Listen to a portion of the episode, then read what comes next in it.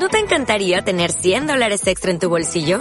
Haz que un experto bilingüe de TurboTax declare tus impuestos para el 31 de marzo y obtén 100 dólares de vuelta al instante. Porque no importa cuáles hayan sido tus logros del año pasado, TurboTax hace que cuenten. Obtén 100 dólares de vuelta y tus impuestos con 100% de precisión. Solo con Intuit TurboTax. Debes declarar para el 31 de marzo. Crédito solo aplicable al costo de la presentación federal con TurboTax Full Service. Oferta sujeta a cambios o cancelación en cualquier momento.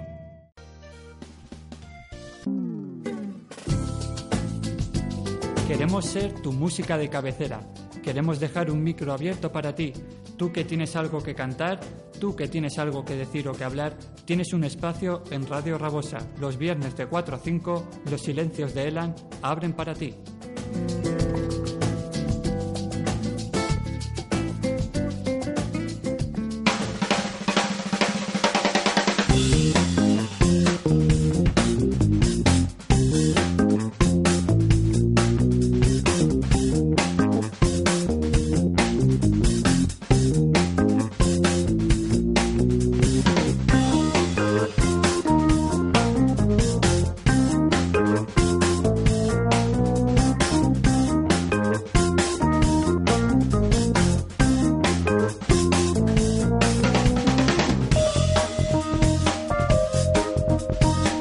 Buenas tardes, sean bienvenidos, sean bien hallados al espacio de micro abierto de Radio Rabosa. Comenzamos una segunda temporada aquí en Los Silencios de Elan, es una alegría estar de nuevo contigo. Ya sabes que disponemos de nuestra página web www.losilenciosdeelan.com, nuestro correo electrónico al cual puedes dirigirte por si te apetece participar en este programa, losilenciosdeelan.gmail.com.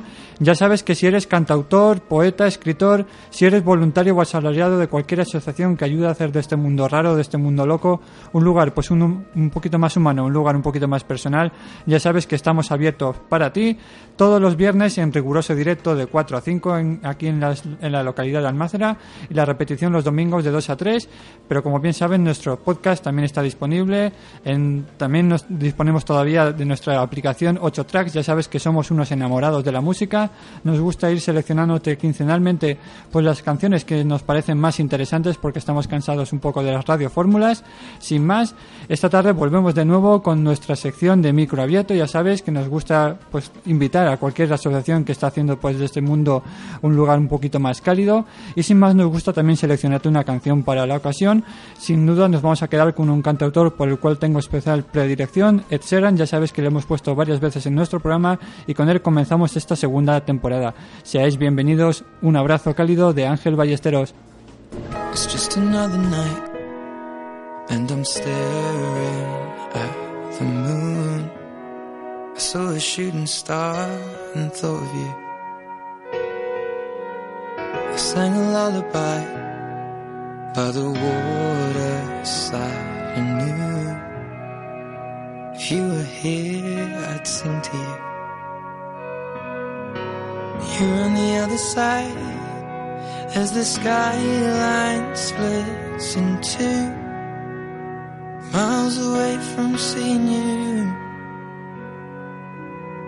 But I can see the stars from America. I wonder, do you see them too? So open your eyes and see the way I horizons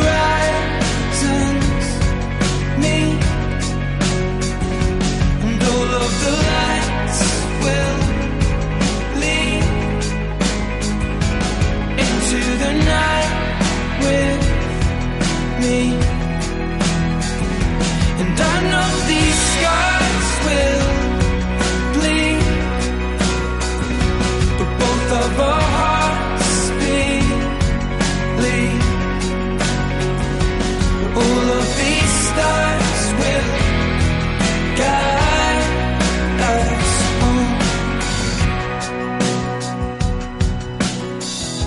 can hear your heart on the radio. It beats. They're playing chasing cars, and I thought of us. Back to the time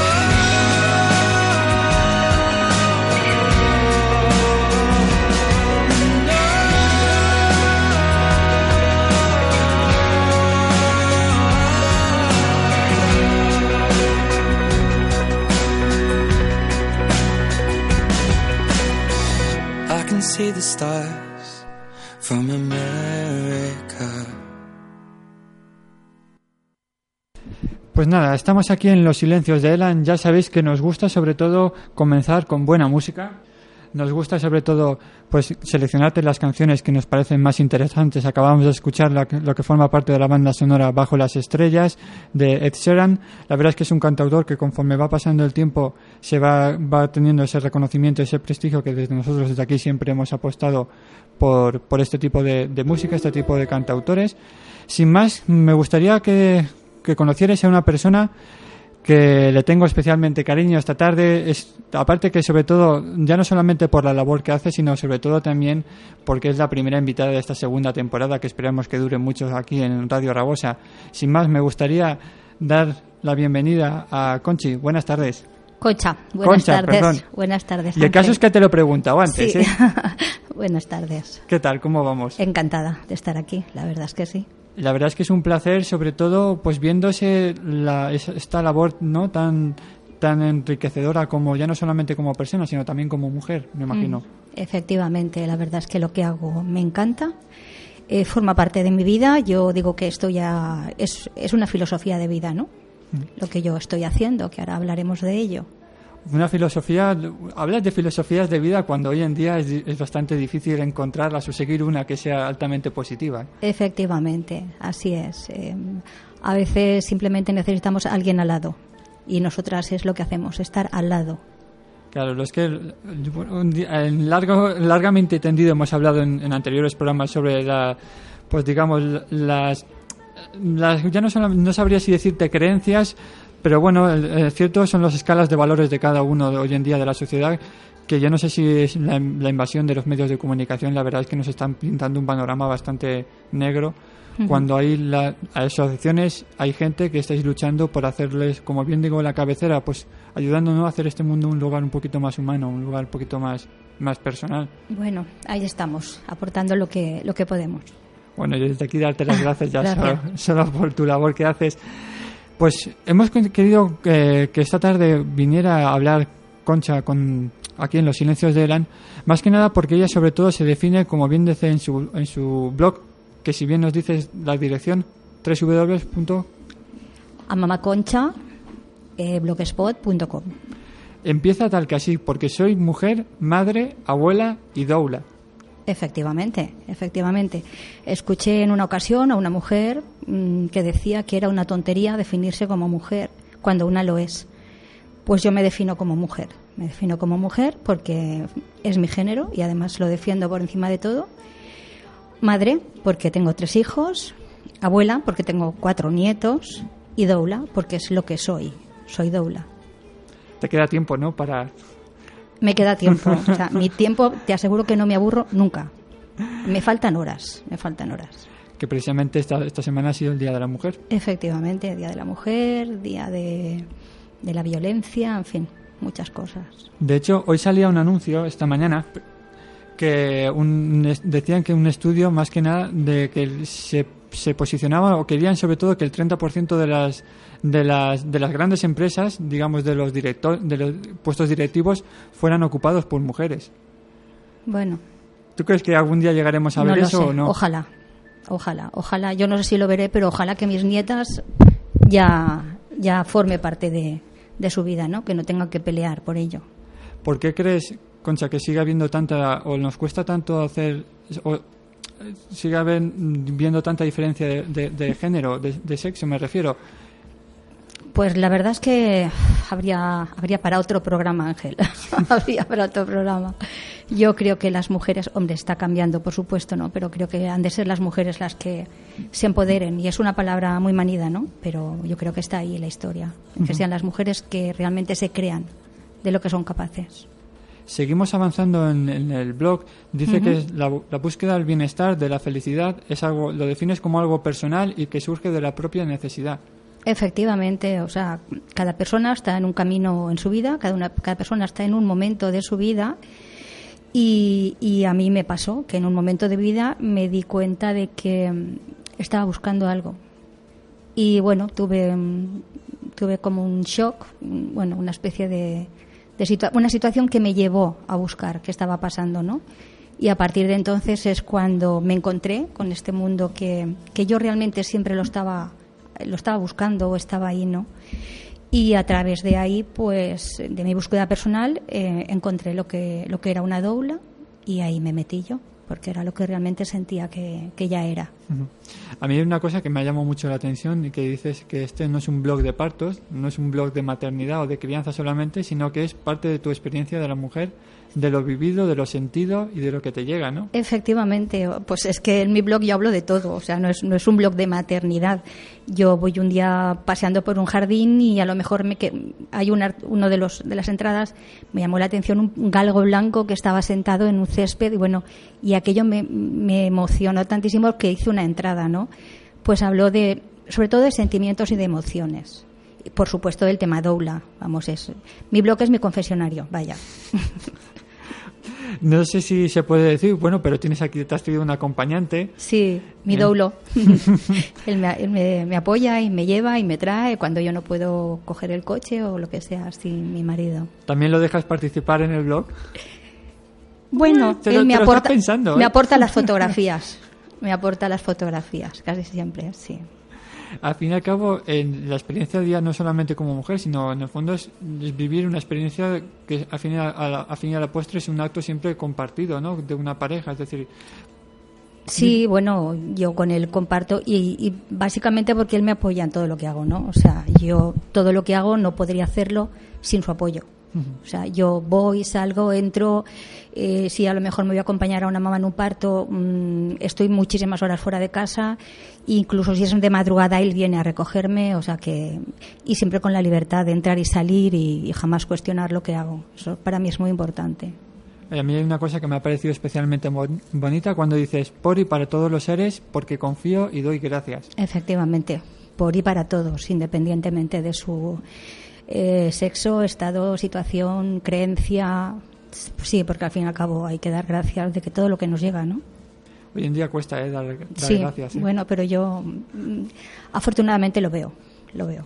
Porque parece que sobre todo que, que todo ha sido ha, na- ha nacido o ha venido de la nada, ¿no? Como que la pertenencia de cada uno es, es muy amplia, entonces dar las gracias, la verdad es que hay mucha gente que le cuesta mucho. ¿eh? Claro, claro, hay que dar las gracias siempre, por todo, hasta por las cositas más pequeñas, hay que dar gracias. Hablamos de, bueno, en este, este caso hablabas tú de una doula, pero claro, mucha gente se estará preguntando, pero verdaderamente, ¿qué es eso de una doula? Una doula. Pues una doula es una mujer, preferentemente madre, que acompaña a otra mujer en su proceso de maternidad. Eh, ya bien desde antes de quedarse embarazada, durante el embarazo, en el parto, en la lactancia, en el posparto y ahora también, eh, como la maternidad es muy amplia y las mujeres en muchas situaciones se sienten muy solas, pues también hay doulas que acompañan en procesos de, de infertilidad, en procesos de adopción, en fin, es un acompañamiento a otra, a otra madre, a otra familia.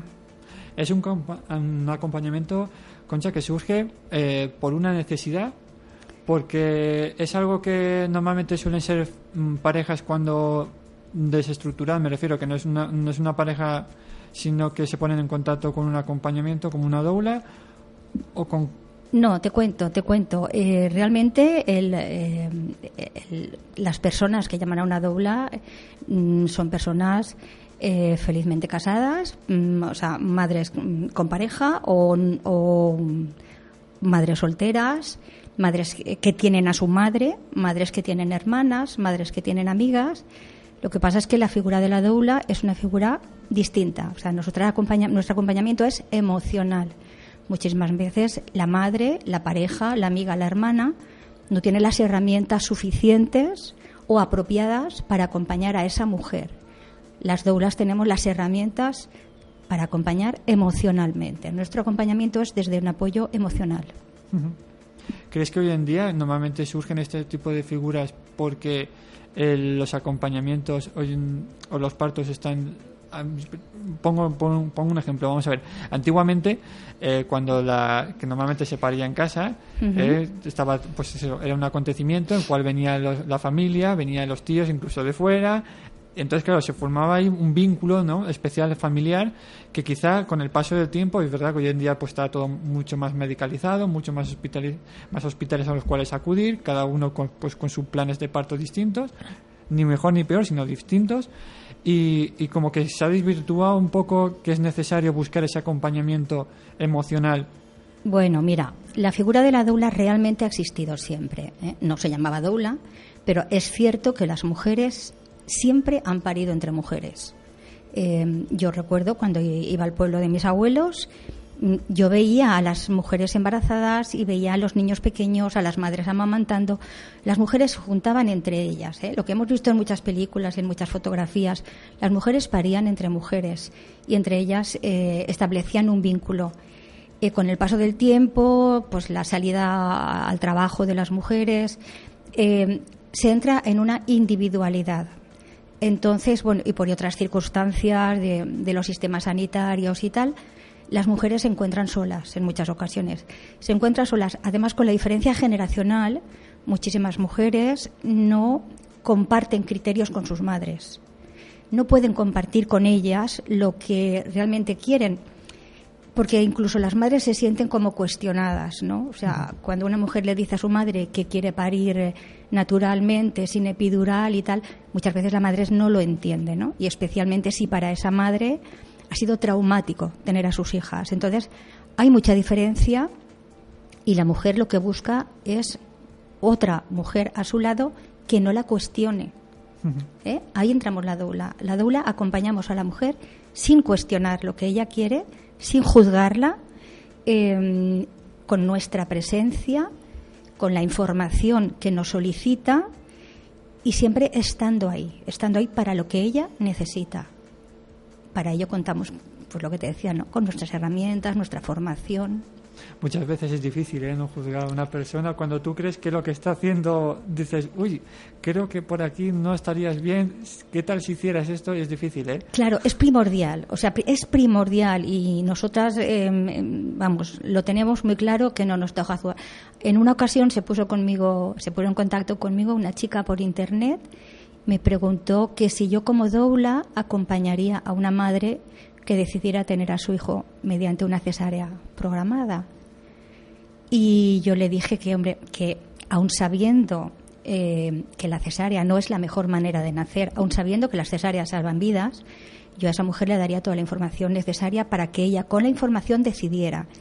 Y si con la información en la mano la mujer aún así decidía que quería una cesárea, pero necesitaba a alguien a su lado simplemente para estar, yo la acompañaría, por supuesto. A mí no me toca ni juzgar a esa madre ni cambiar la trayectoria de su vida. O sea, si esa mujer necesita tener a su bebé mediante una cesárea, yo no soy quien para decirle que no. Si ese bebé necesita venir a este mundo mediante una cesárea, yo no soy quien para decirle que no.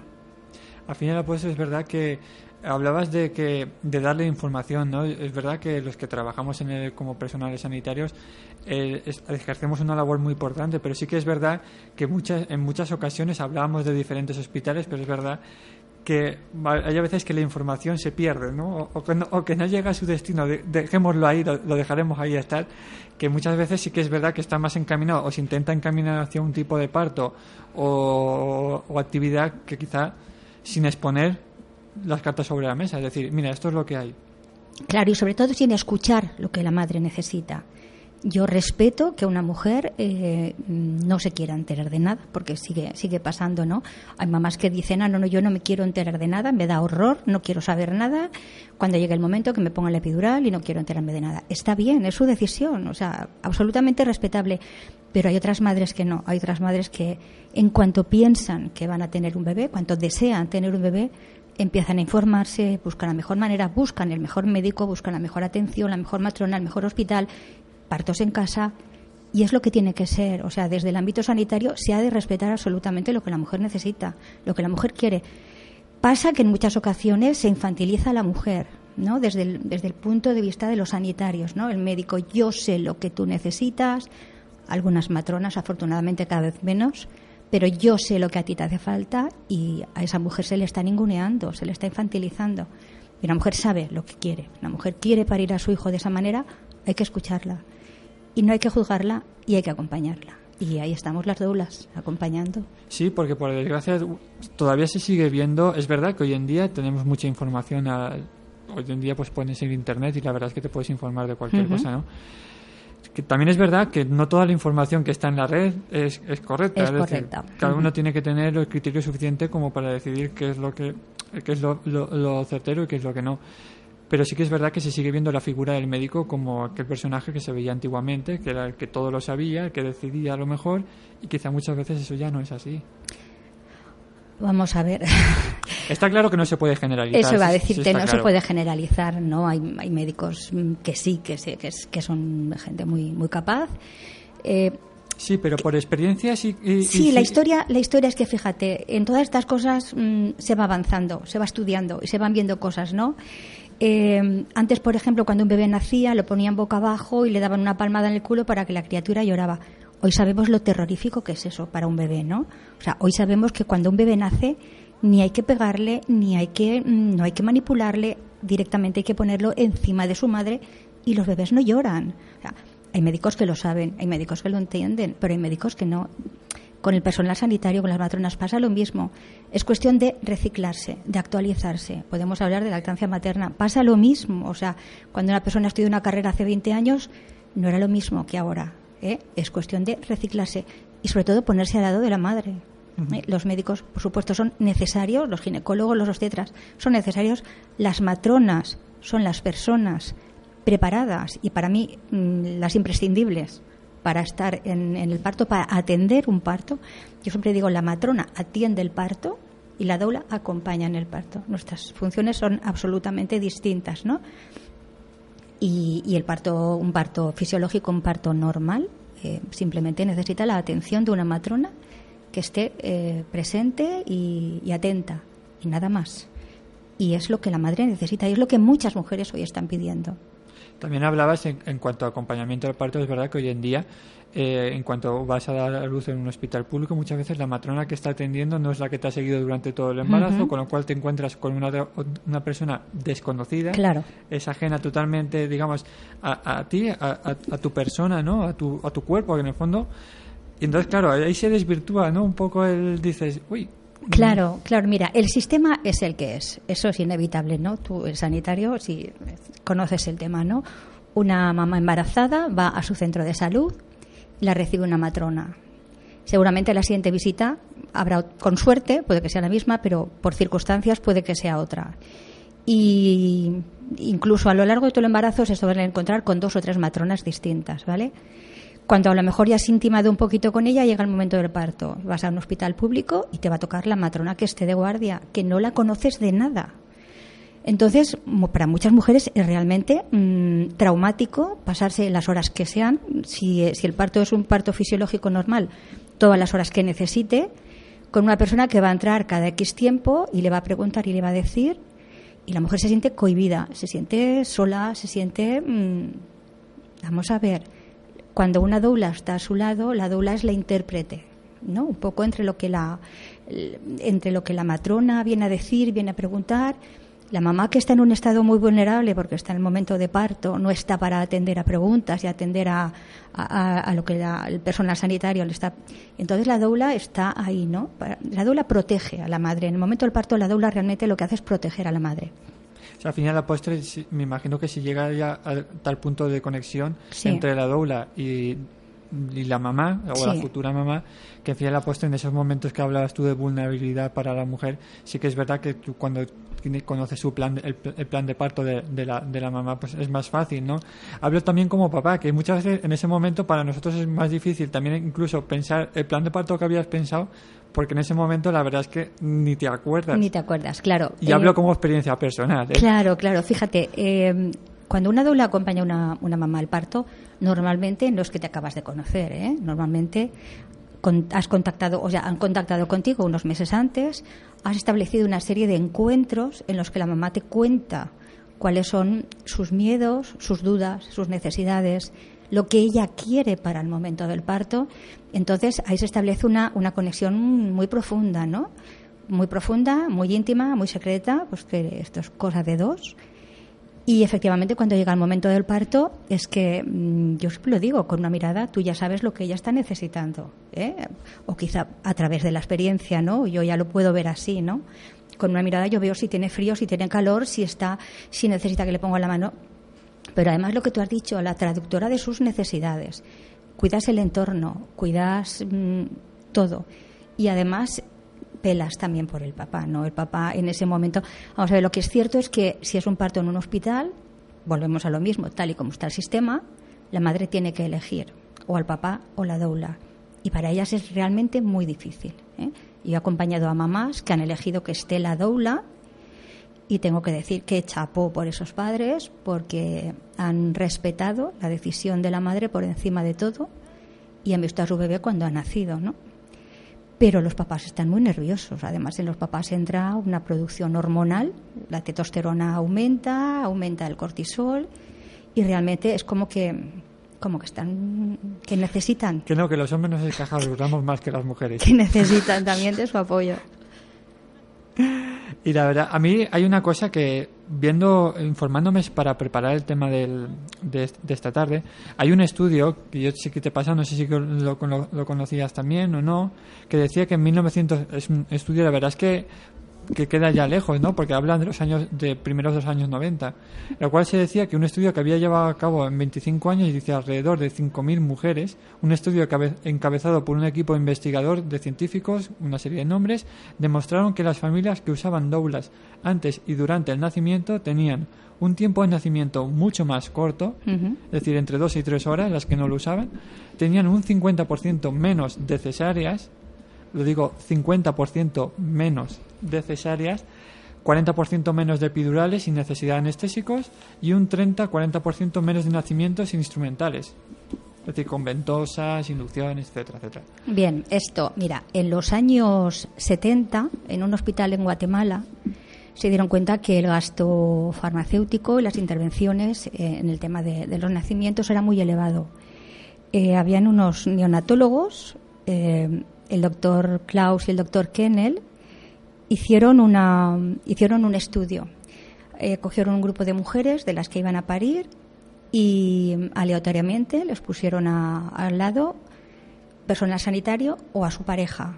Y al otro grupo les pusieron a su lado a una mujer que había parido, una mujer, digamos, experta en nacimientos, ¿no?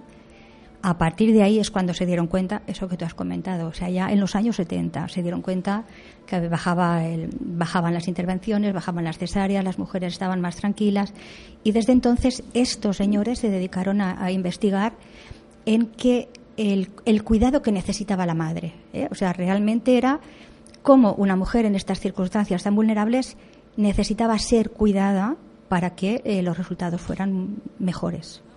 Esto hablamos ya de los años 70. ¿eh? Cierto es que en otros países em, fuera de España la figura de la doula ya lleva mucho, mucho camino. mucho camino. Aquí llevamos unos 10 años. En otros, en otros países la doula está en los hospitales, en Inglaterra, en Australia, en Canadá, en muchos sitios, en Israel, en España. Sí. Puntos, suspens- puntos suspensivos. En España nos callamos. La verdad, pero ¿por qué cuesta tanto, una vez que atiendes a estos estudios, por qué cuestan siempre tanto en implantarse aquí? Pues mira, yo creo que es por desconocimiento. O sea, realmente cuando tú, mm, cuando diferencias muy bien lo que una doula es, y digo es porque realmente lo que marca el trabajo de la doula es cómo es ella. Una doula puede tener cantidad de estudios referentes a- a- al acompañamiento, ¿eh? de decir de alguna manera. Pero si es una persona invasiva, si es una persona poco respetuosa, si es una persona empática, no- o sea, si no es una persona empática, eh, no va a ser una buena doula. Entonces, lo que hemos de eh, transmitir es realmente qué somos, qué somos, qué no hacemos. O sea, eso tiene que quedar muy claro en la sociedad, para que la sociedad entienda lo que es la doula, para que entienda que la doula eh, lo, que hace realmente es un acompañamiento emocional, informativo y emocional. La doula no hace ninguna tarea sanitaria, o sea, jamás. Ni hace un tacto, por supuestísimo, ni pone una vía, ni pone un termómetro, nada, absolutamente nada. Yo creo que la confusión está ahí, ¿no? Eh, casi siempre los miedos vienen desde el desconocimiento y sí que hay un sector de la sociedad que tiene miedo a que las doulas invadamos. Nos llaman intrusas, pero te aseguro que para nada. Yo mm, acompaño partos en un hospital en Valencia, tengo la suerte de que he acompañado y te aseguro que para nada. Eh, Y, las, y las, el personal sanitario que allí está lo sabe. Es cuestión de confiar, ¿no? De confiar y de ver de que tú estás en tu trabajo y yo estoy en el mío. Y evidentemente todas las mujeres no necesitan una doula, pero estaría bien y sería necesario que la mujer que sí que quiera una doula la pueda tener libremente. Hablábamos también de que, en cuanto a tu experiencia, también decía eh, de que mi marido, acompañante, dice, me sirve de doula, o mi madre, mi suegra también, ¿no? Dice, yo no necesito una. Claro, es- eso ahí también hay un poco de confusión y eso siempre lo preguntan, ¿no? Vamos a ver, pero que tu marido no te puede acompañar o tu madre no te puede acompañar. Cuando hay una vinculación emocional es muy difícil. ¿Eh? Lo que tenemos las doulas es lo que te he comentado antes, por nuestra formación, unas herramientas para poder separar mis emociones. Yo antes me las he trabajado, antes las tengo muy claras para cuando esté acompañando a una mujer que sus emociones no interfieran en las mías y viceversa. Como te he dicho antes lo del papá, ¿no? Cuando un papá eh, está acompañando a su mamá, a su mujer en el parto, a su pareja en el parto, digamos que está sufriendo doblemente por su compañera y por el bebé que va a nacer. Cuando una mujer ha parido, sabe lo que la mujer que está pasando en ese, en ese momento. Un hombre eh, físicamente no lo puede saber. Es difícil eh, ponerse en su lugar, ¿no? Las emociones ahí en muchas ocasiones se desbordan. Ojo, no digo que no hayan papás, ¿eh? Hay papás que están ahí y están aguantando y están, bueno, y fenomenal. Y, y son de gran apoyo para sus parejas y es una figura, vamos, indispensable. Pero no todos los papás, ¿eh? No todos los papás. Con las madres pasa lo mismo. Entre las madres y las hijas, además de haber ahí una historia casi siempre que subyace aquí de lucha de hembras, ¿vale? Eh, también hay una emoción, o sea, cuando una madre está viendo a su hija parir, casi siempre se va a su parto. Y si su parto ha sido un parto bueno y un parto gratificante, seguramente comprenderá que su hija quiere parir sin epidural y que está gozando de su parto. Pero como haya sido un parto traumático, vamos, es que le destroza el parto a la hija, ¿no? Entonces, volvemos a lo mismo. A mí una mamá, una, una, una futura abuela, en una ocasión me dijo, ¿y yo podría ser la doula de mi hija? Y yo le dije, por supuesto, pero tendrías que tener muy claro cuál es tu papel. Tu papel en ese momento tú no eres la abuela. Si tú eres la doula, eres la doula. Y como tal tienes que estar callada, alejada, sin intervenir, invisible. Entonces sí, puedes ser la doula de tu hija. Y me dijo, ah, pues no, prefiero que seas tú. Yo me imagino que a lo largo, si se puede decir en antena, Concha, ¿cuánto tiempo llevas tú como doula? No, pues no creas, no llevo tanto. ¿eh? No creo, yo, mira, yo te cuento, eh, yo eh, mi formación la empecé en 2009 terminaba de nacer mi nieta, bueno, realmente a mí me, me, supuso todo este caos, caos emocional que he comentado antes, cuando nació mi primer nieto, que va a cumplir ocho años. Es lo que te iba a decir, yo digo, me imagino que habrá venido a raíz de alguna situación, sí, ¿no? Sí, cuando nació mi primer nieto, que va a cumplir ocho años, lo que a mí no me pasó en mi maternidad, porque mi maternidad para mí fue muy sencilla de llevar, yo tenía a mi madre y a mi abuela que estaban ahí eh, como, vínculo de mujeres, ¿no? Pero sí cuando nació mi nieto yo me cuestioné muchas cosas precisamente por lo que he dicho antes, ¿no? Ahora hay muchísima información y muchas mm, muchos temas que yo antes desconocía, ¿no? Entonces yo me planteé muchísimas cosas y tuve que hacer un trabajo personal serio e importante. A partir de ahí, mm, cuando nació mi nieta en el 2009, enseguida empecé yo la formación de doula. Y siempre lo digo, fue gracias a mi hija. Porque mi hija, como sabía lo que a mí me gustaba esto, un día me llevó a una charla y me dijo, mamá, te voy a llevar a un sitio que te va a gustar. Y yo fui a una charla de una doula y dije, jolín, eso es lo que yo quería, ¿no? Entonces empecé mi formación en 2009. Y cuando terminé la formación, ayer lo comentaba con una compañera doula, para mí era tal la responsabilidad de estar junto a otra mujer que necesité un tiempo para integrarlo.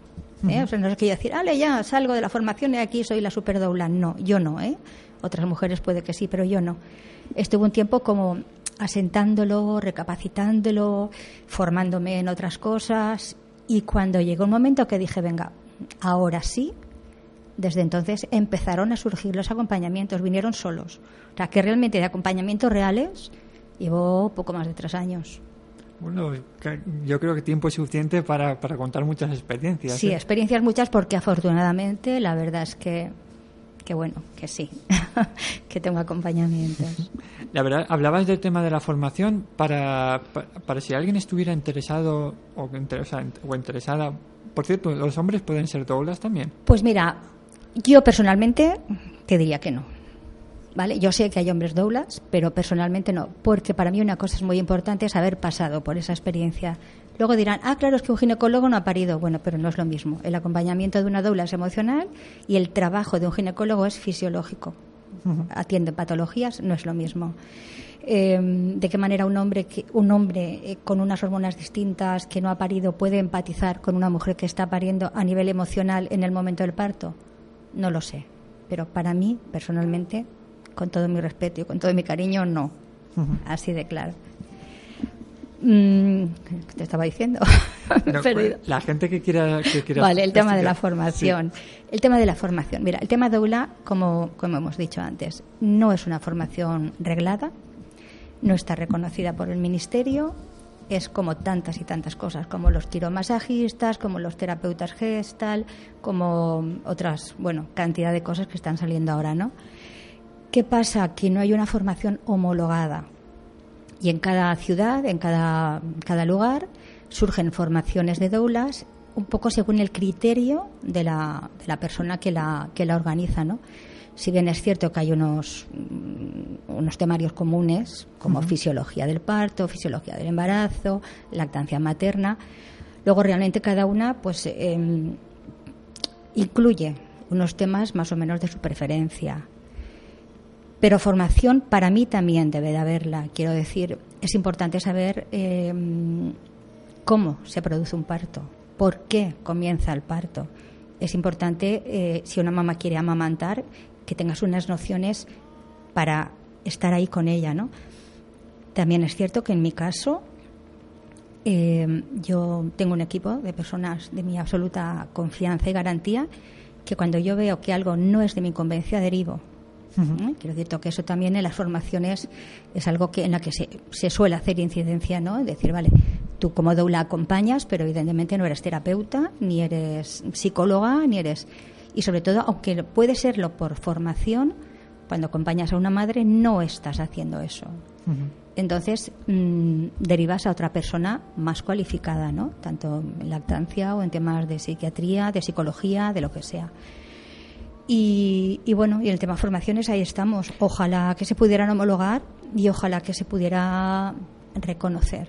Porque hasta ahora, mm, Concha, ¿quién está dando esa formación o quién da esa formación para las doulas? Pues normalmente son otras doulas. Son otras doulas que forman, forman su, su equipo de profesionales y son las que imparten la profesión, o sea, la formación. Las doulas normalmente son o pueden ser personal sanitario?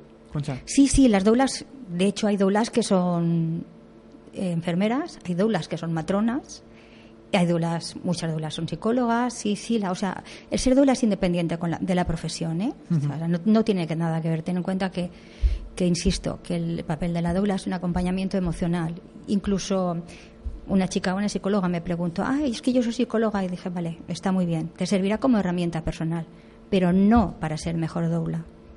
Lo que pasa es que quizá, eh, como bien hablabas del tema de- de- del juicio de cada uno, del criterio personal, es, es bastante complicado. Si eres un personal sanitario, no dar tu propio criterio. Ahí es- es- ese punto, esa línea de separación es, yo creo que lo, lo, lo vería más difícil, ¿eh? Sí, pero fíjate, volvemos a lo mismo. Cuando una, cuando una persona, cuando una mujer eh, acude a una formación de doulas y están todo el rato repitiéndole, tú acompañas, tú no juzgas, tú no intervienes. Tienes muy claro que, aunque si eres enfermera y estás viendo que a lo mejor habría que ponerle una inyección de oxitocina, pero es que tú no te toca, le toca a la matrona tomar la decisión. Por mucho que seas la enfermera, en ese momento estás como doula. Y como doula, tus conocimientos de enfermería se quedan fuera. Yo por eso digo que es difícil, ¿eh? Esa, esa línea, no Sí, cruzarla, pero bueno, es, es a complicado, ver, ¿eh? A ver las ailas, ¿eh? No, ya me imagino ya, pero a que, ver las ailas, sí. pero que es complicado Sí, sí. también. Sí, yo tengo compañeras que son enfermeras y que son doulas. Hablamos también de que hablabas de un grupo de trabajo, ¿no? O, de, o de profesionales que digamos que están dentro de tu vínculo en base Mm. a, a una asociación. Sí, bueno, el, el tema de la asociación es otra. Eh, en Valencia, bueno, en la comunidad valenciana, hemos fu- se fundó hace tres, más de tres años, una asociación de doulas para intentar agrupar a las doulas de la comunidad valenciana. Si bien es cierto que realmente tampoco tenemos un censo de cuántas doulas hay ni en la comunidad valenciana ni en España, o sea, realmente es difícil, ¿no? Saber cuántas doulas hay, porque hay quien termina su formación y va a su marchita haciendo sus cosas y hay otras que son muy activas. Yo, por ejemplo, soy una doula muy activa. Yo estoy metida en varias asociaciones. Ya me y- imagino, ya. Y me meto, la verdad es que me meto en todos los fregados porque, porque realmente... Ma- Manolo da fe, ¿no? Sí. sí. Asiente, asiente con la porque cabeza. realmente creo que, que vale la pena, ¿no? Que vale la pena dar a conocer y, y, y aunarnos eh, para conseguir más cosas, ¿no? Unificar esfuerzos, ¿no? Entonces, en Valencia tenemos la Asociación de Doulas de la Comunidad Valenciana, que se llama Alcaliu, Ujú. ¿Que os pueden encontrar dónde? que está en una página web que es alcaliudolas.org y en ellas estamos, ya te digo, mm, una mínima parte de las doulas que hay en la comunidad valenciana. Estamos eh, unas doulas de Valencia, de Castellón y de Alicante. De manera que cuando una mamá eh, necesite una doula, pues pueda encontrar más o menos una referencia de, de las que están ahí.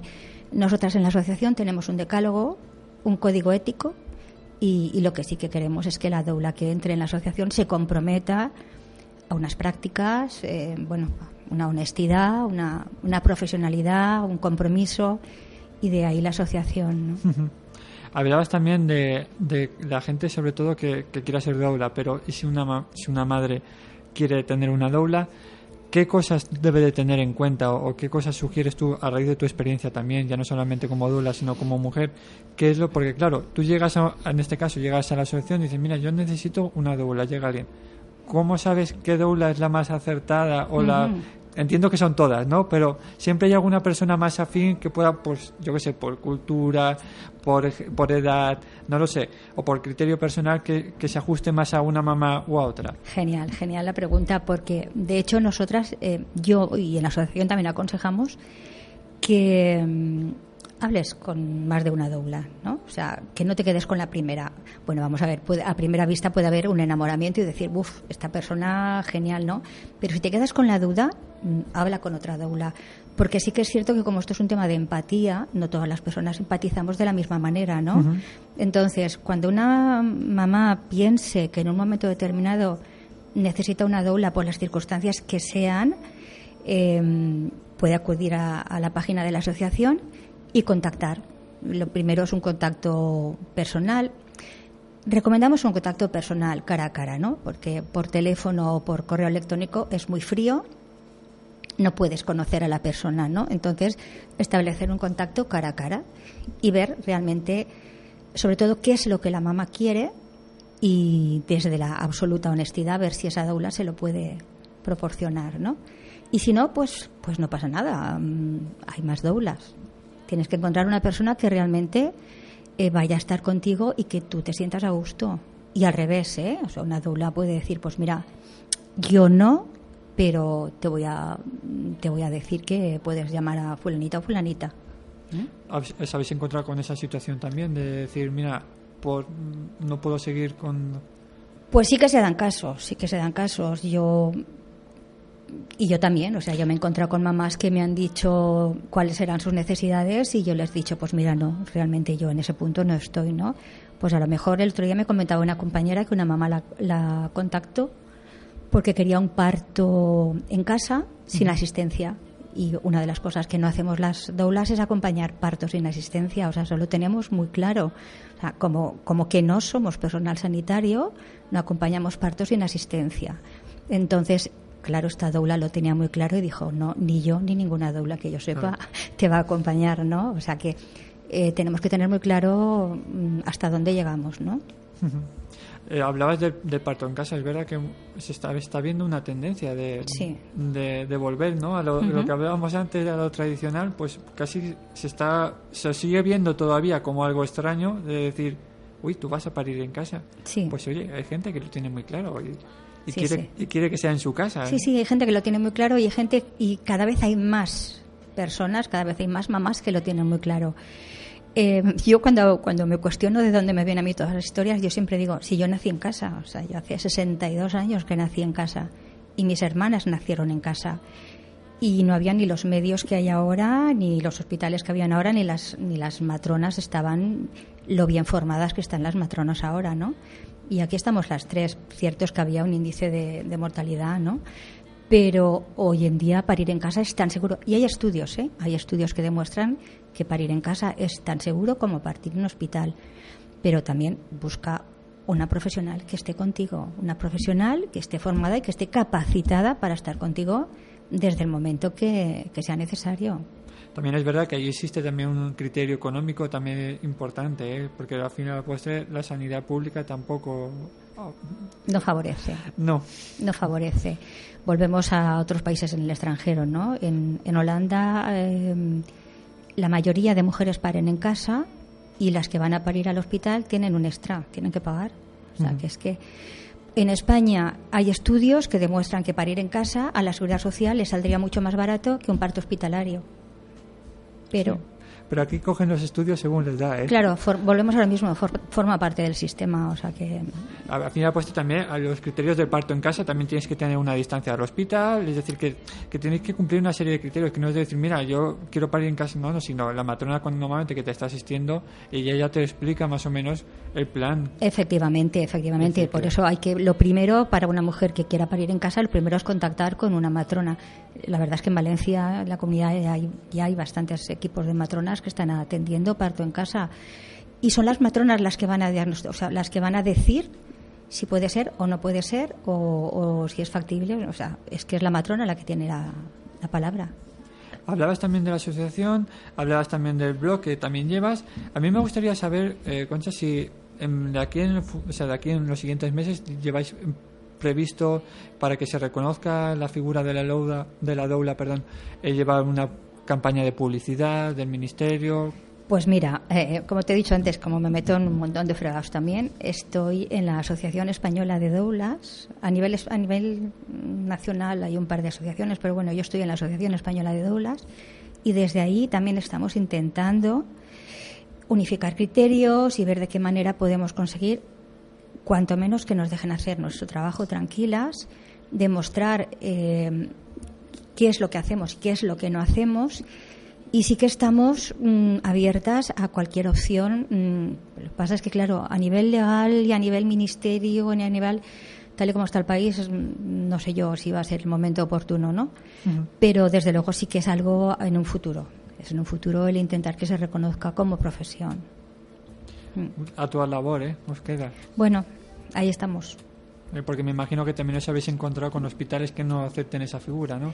Sí, bueno, el tema del hospital es que el hospital no pueden decir... Hablo de hospital o centro Sí, de salud, sí. me da lo mismo, ¿eh? Que no... Vamos a ver, abiertamente, abiertamente hay profesionales, profesionales sanitarios que sin saber realmente qué es una doula, ya directamente mm, como que no, o sea, que te cierran la puerta totalmente, ¿no?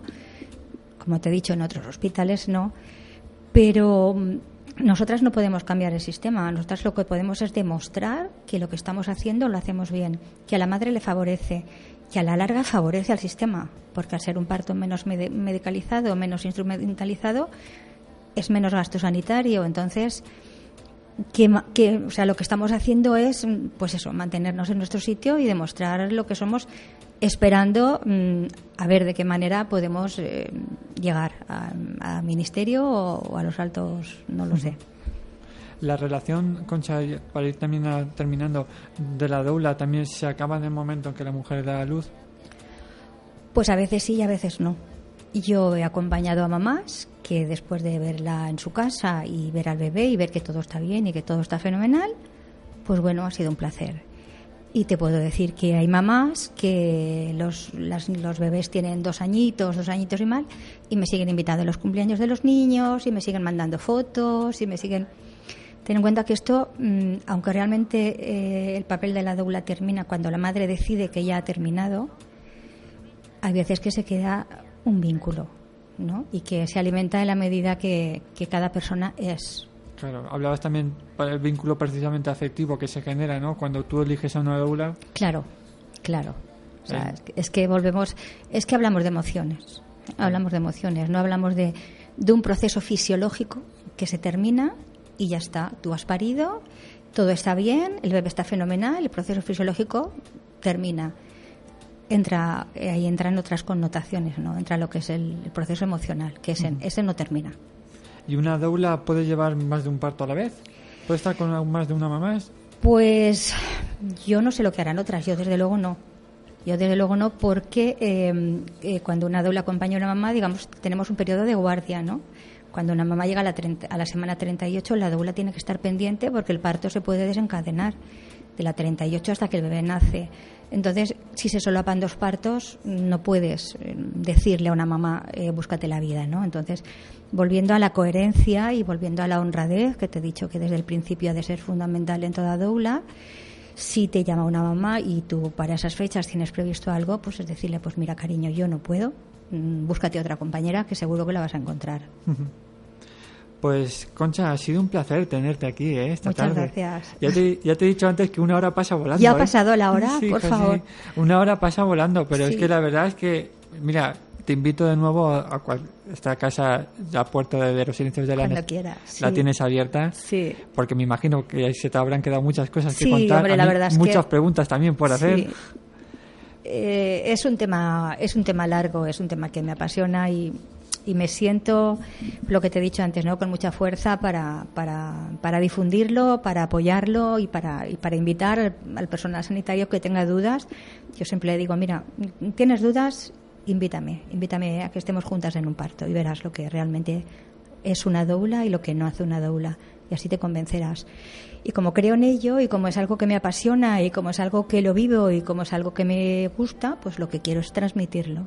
Si quieres dar un- algún correo electrónico, recordar de nuevo la página web. bueno, el correo, ¿eh? el correo de Alcaliu, que es alcaliudoulas.org. bueno, simplemente la verdad es que ahora como el San Google este nos lo facilita todo, ¿no?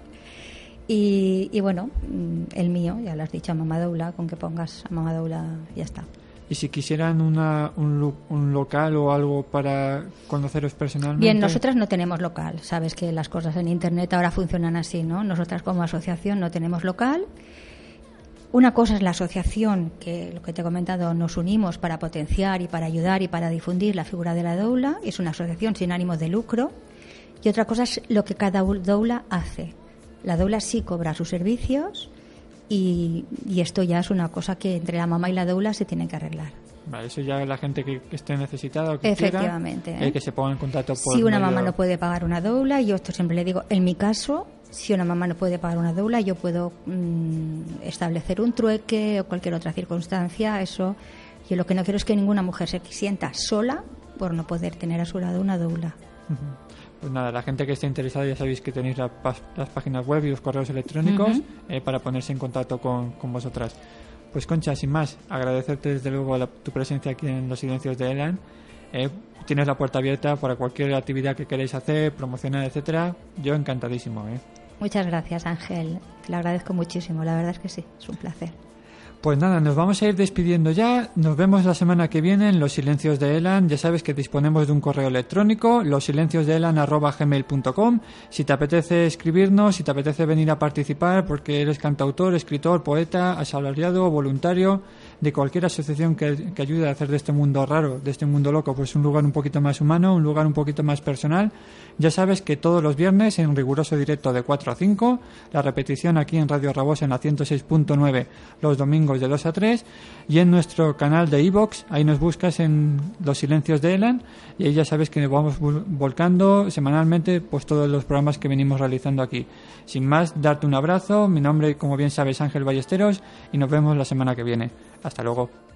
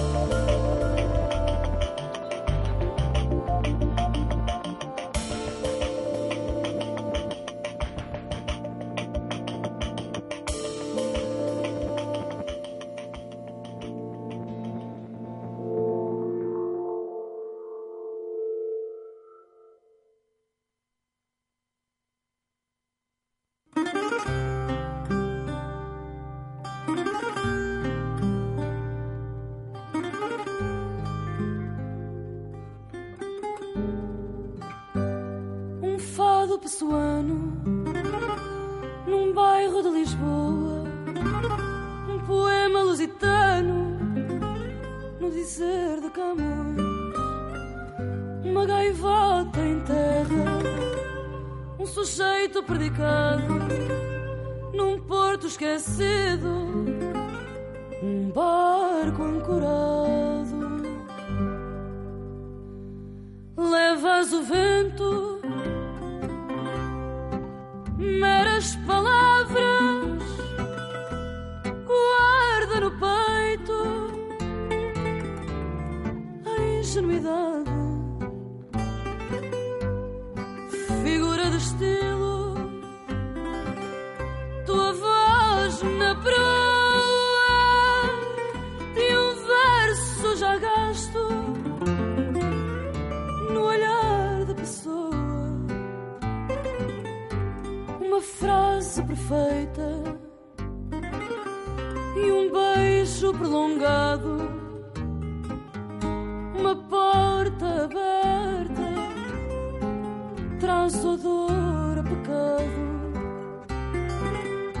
Uma guitarra com garra ouvida entre os umbrais numa cidade